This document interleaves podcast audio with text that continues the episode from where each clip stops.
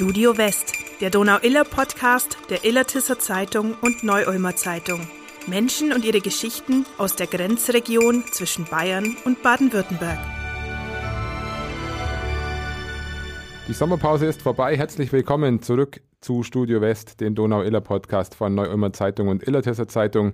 Ich bin Stefan Schöttl, der Sportler hier in der Redaktion. Und über meinen heutigen Gast, da muss man eigentlich gar nicht viel sagen. Er ist als echter Sport-Allrounder bestens bekannt in der Region, früher ein guter Fußballer, ein leidenschaftlicher Eishockey-Crack und inzwischen Trainer beim Eishockey-Bayern-Ligisten Ulm Neu-Ulm. Mich freut es, dass er hier ist, denn er hat viel erlebt und bestimmt auch viel zu erzählen. Herzlich willkommen, Martin Jeins. Hallo, danke für die Einladung. Bitte, sehr gerne. Wir hatten in den vergangenen Wochen einen wirklich äh, großartigen Sommer jetzt noch mit Temperaturen über 30 Grad. Da ist ein Job in der Eishalle nicht der schlechteste, oder? Ja, im Sommer ist ja kein Eis, da ist genauso warm. Die Spieler schimpfen, aber ich bin froh, wenn es wieder kälter wird. Ich weiß von meinen Eishockey-Kumpels auch, Sommertraining ist nicht das, was den Spielern wirklich Spaß macht. Wie war das damals so als Aktiver? Hattest du da Bock auf Eishockey im August und September? Immer. Aufs Eis habe ich immer Lust gehabt. Äh, auch im Sommer bei 35 Grad, wenn du in die Eishalle kommst und Eis unter Füße hast. Ist einfach dein Spiel, dein Sport. Da hast du immer Bock drauf. Auf Sommertraining habe ich nicht so Bock gehabt. Wie ist es jetzt als Trainer aus der anderen Perspektive? Du weißt ja jetzt zumindest, dass diese Monate für die Grundlagen sehr, sehr wichtig sind. Wie sehen die Trainingsschwerpunkte jetzt so über den Sommer aus? Wir arbeiten natürlich jede Woche am Kraft, Ausdauer, Koordination, Schnellkraft. Das ist natürlich unheimlich wichtig als Eishockeyspieler.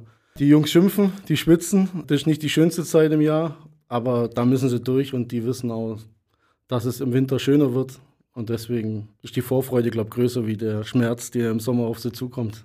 Wie lange war die Pause? Wann habt ihr wieder angefangen? Eine Woche vor Pfingsten haben wir angefangen, treffen uns einmal die Woche als Mannschaft. Die Jungs haben alle Trainingspläne bekommen, die sie abarbeiten müssen. Und dann sehen wir, wie sie zurückkommen. Das ist immer das, was viele Leute gar nicht wissen, was da dahinter steckt. Die meisten Leute verbinden Eishockey immer mit Winter. Ja, ja. das ist definitiv nicht so. Der Eishockeyspieler wurde im Sommer gemacht. Das wollte ich als Spieler immer nie so wahrhaben. Als Trainer ist es wirklich so, das wird ja auch gelehrt, dass im Sommer die Ausdauer oder die Belastbarkeit des Körpers für den Winter gemacht wird. Und so arbeiten wir auch mit den Jungs. Im Sommer ist es wirklich hart. Also ich als Spieler hätte es gehasst, muss ich ganz ehrlich sagen. Aber die profitieren davon. Die Jungs wollen weiter. Die wollen nicht in der Bayernliga ihr Leben lang spielen. Die wollen sich weiterentwickeln.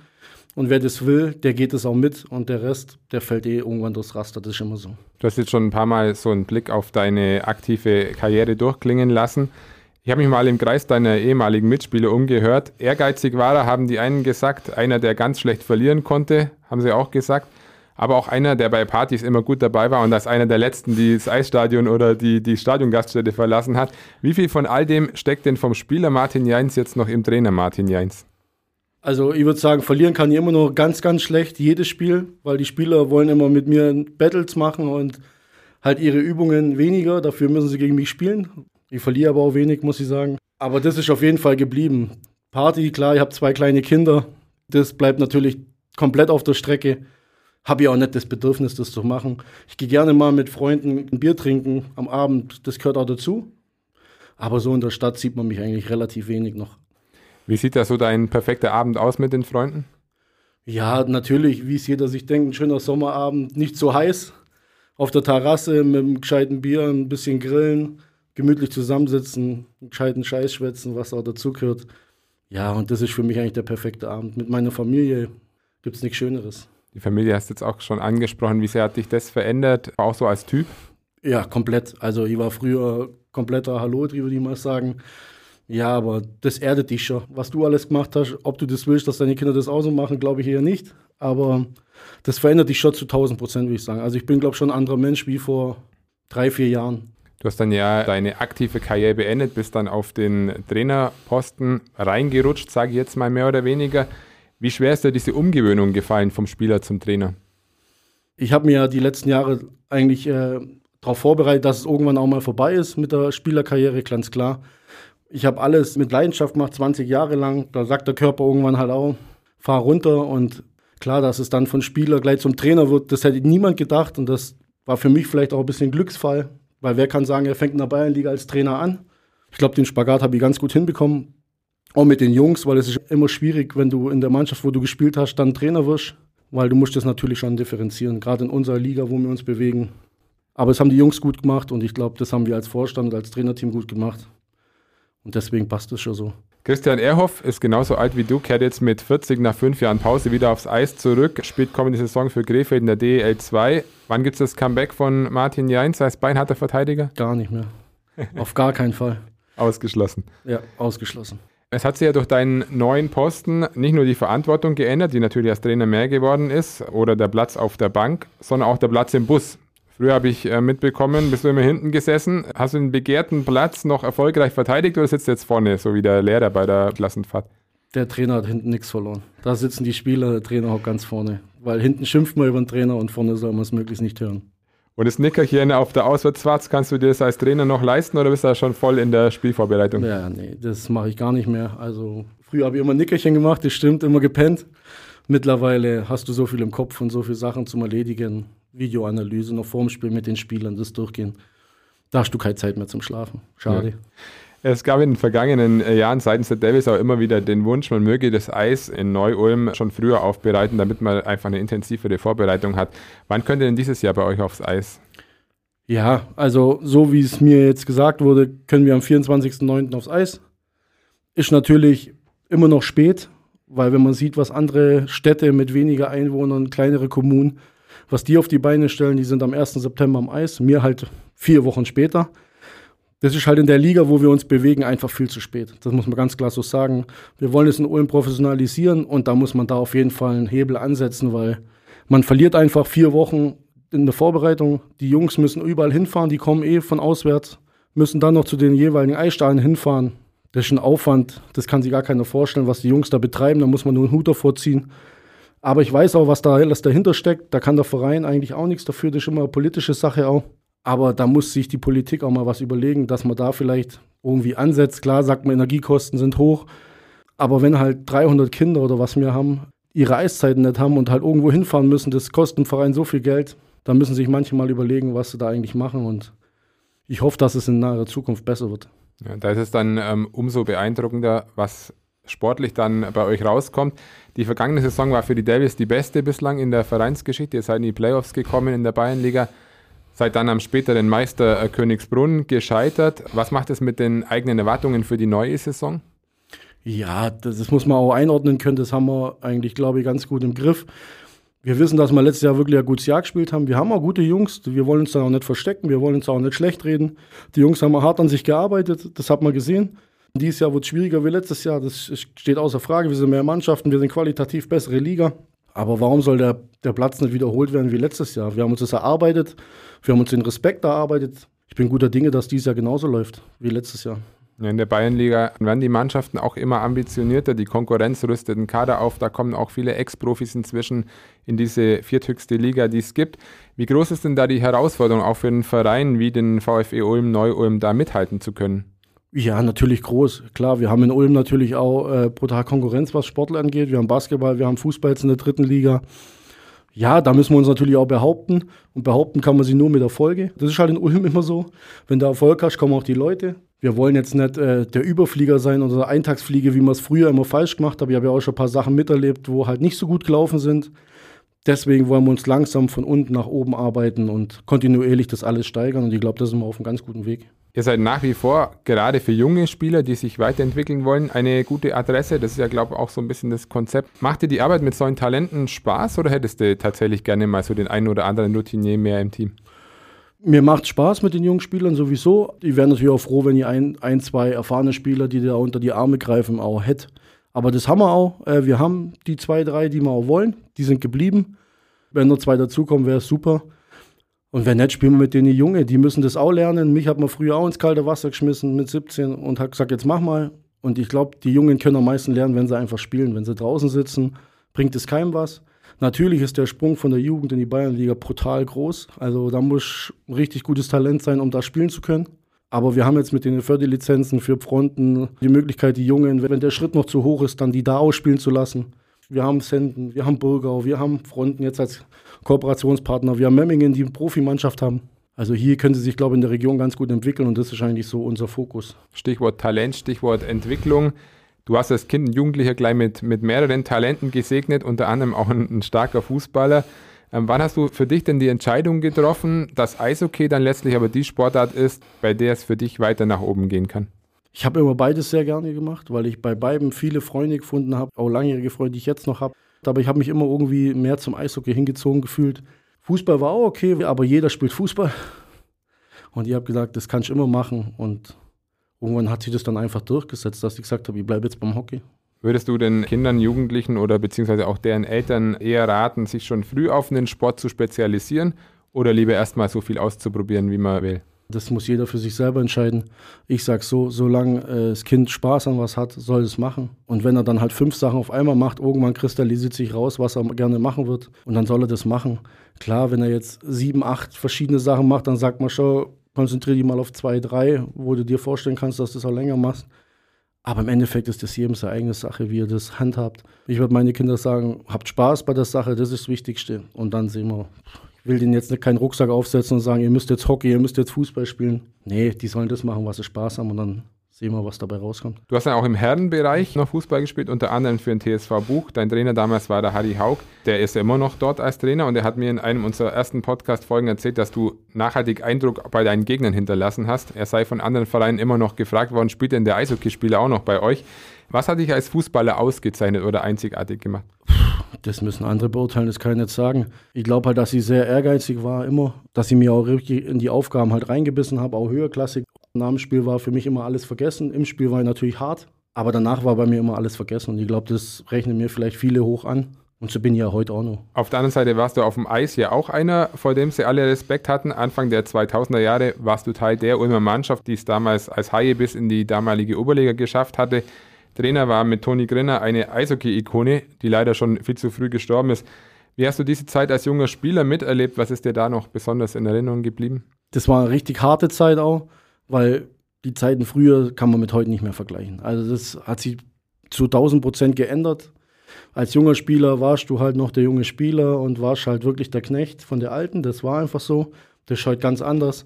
Aber ich muss sagen, das hat mich auch ein bisschen geprägt. Und auch der Toni hat mich geprägt. Das war ein sehr harter Hund. Also muss man sagen, das gibt es heute, glaube ich, fast gar nicht mehr solche Trainer. Aber ich muss sagen, alles, was ich im Eishockey danach erlebt habe, habe ich ihm eigentlich zu verdanken. Und ich habe mit seiner Schwester noch oft Kontakt dann gehabt, auch wo er dann gestorben ist. Und der hat da auch noch oft von mir erzählt, weil die war halt auch einer, den er halt mögen hat, weil ich halt nie aufgeben habe, immer Gas gegeben habe und das hat er halt geschätzt. Und der hat mir eigentlich alles mitgegeben, was ich heute im Eishockey eigentlich bin. Muss man ganz klar so sagen. Dann ging es für dich weiter nach Memmingen. Ich glaube, das war so deine beeindruckendste und deine prägendste Zeit beim Eishockey von 2006 bis 2018. Auch dort hast du viele Höhen und Tiefen mitgemacht. Der ECDC spielt inzwischen in der dritthöchsten Klasse. Wie intensiv verfolgst du das Geschehen noch im Allgäu? Ja, sehr. Memmingen ist meine zweite Heimat. Äh, ich kenne viele Leute da, habe viele Freunde da gewonnen. Das war wirklich mit meine schönste Zeit, die ich im Leben hatte in Memmingen. Kann ich eigentlich nur positiv darüber sprechen und auch über die Leute, die ich da kennengelernt habe. Und ich bin unheimlich dankbar, dass sie mir zwölf oder dreizehn Jahre, die ich da war, da gegeben haben. Das ist relativ ungewöhnlich heutzutage. Ja, und ich hoffe, dass man sich irgendwann mal wieder sieht. Es geht ja in die andere Richtung genauso. Ich denke, der ECDC hat ja auch vieles zu verdanken gehabt und ich habe ein bisschen was rausgesucht. Als du die Indians verlassen hast, da gab es eine Pressemitteilung, die war ziemlich emotional. Der Verein hat dich damals als einer der wichtigsten Spieler des vergangenen Jahrzehnts in Memmingen bezeichnet. Der sportliche Leiter Sven Müller hat gesagt, er hat 13 Jahre lang alles für uns getan. Wie schwer fiel dir da so letztlich der Abschied aus Memmingen? Das war schon hart, aber es war einfach der richtige Weg, weil Memmingen wollte sich professionalisieren. Ich war 36 Jahre alt, wollte dem Ganzen nicht im Weg stehen. Und ich wollte immer selber entscheiden, wann ich aufhöre. Und das war für mich eigentlich das Thema, wo ich dann gesagt habe, nee, jetzt reicht's, das ist gut, sie wollen das professionalisieren, ich will arbeiten, muss arbeiten. Da haben sie mir natürlich keine Steine im Weg gelegt. Dass die sich 13 Jahre mich angetan haben, ist auch nicht so einfach. Ja, es war einfach eine prägende Zeit und ich möchte die nicht missen, auf gar keinen Fall. Jetzt sind Eishockeyspieler ja von Natur aus harte Kerle. Du hast damals von Fans aus der ganzen Region sogar bis vom Bodensee Nachrichten erhalten, die irgendwie alle traurig waren, dass du jetzt aufhörst in Memmingen. Das macht dann sogar einen Eishockey-Crack wie dich emotional, oder? Ja, selbstverständlich. Schon cool. Also muss ich sagen, wenn du da Nachrichten kriegst von Leuten, die dich jahrelang beschimpft haben, das muss man ehrlich so sagen. Auf dem Eis ist auf dem Eis, privat ist privat. Und da, da war ich immer ein ehrlicher, geradeaus Typ und habe immer meine Meinung dazu gesagt, ob es jemand gepasst hat oder nicht. Ich glaube, das hat vielen Leuten gefallen. Vielen Leuten hat es auch vielleicht nicht gefallen. Aber auf die kann ich auch gern verzichten. Und über den Rest bin ich dankbar, dass die Leute mich kennen und mir das schreiben, natürlich. Da würde ich nochmal ganz gern zurückkommen, äh, kurz auf das, was du gerade gesagt hast mit der kompromisslosen Art und weil es dir auch ähm, oft egal war, ähm, auch mal anzuecken, war es natürlich nicht selten die Lieblingszielscheibe der gegnerischen Fans. Ähm, musstest vor allem auch verbal ziemlich viel einstecken. Wie bist du damit umgegangen? Pff, ganz locker. Das gehört zum Geschäft. Äh, ja, das ist, sind schon Sachen, die ab und zu dann gehen sie auch mal unter die Gürtellinie. Ja, aber da stehe ich drüber, das ist der Höhe weg und dann muss halt einer auf dem Eis, der gar nichts dafür kann, muss es halt dann ausbaden. Du bist mit vielen deiner ehemaligen Weggefährten ja auch noch privat äh, sehr gut befreundet. Drehen sich die Gespräche inzwischen in erster Linie immer noch über Eishockey oder haben sich mit dem Alter auch die Themen geändert? Nee, es ist immer noch das Gleiche. Immer noch das Gleiche wie vor 15 Jahren. Wird sich auch nicht ändern.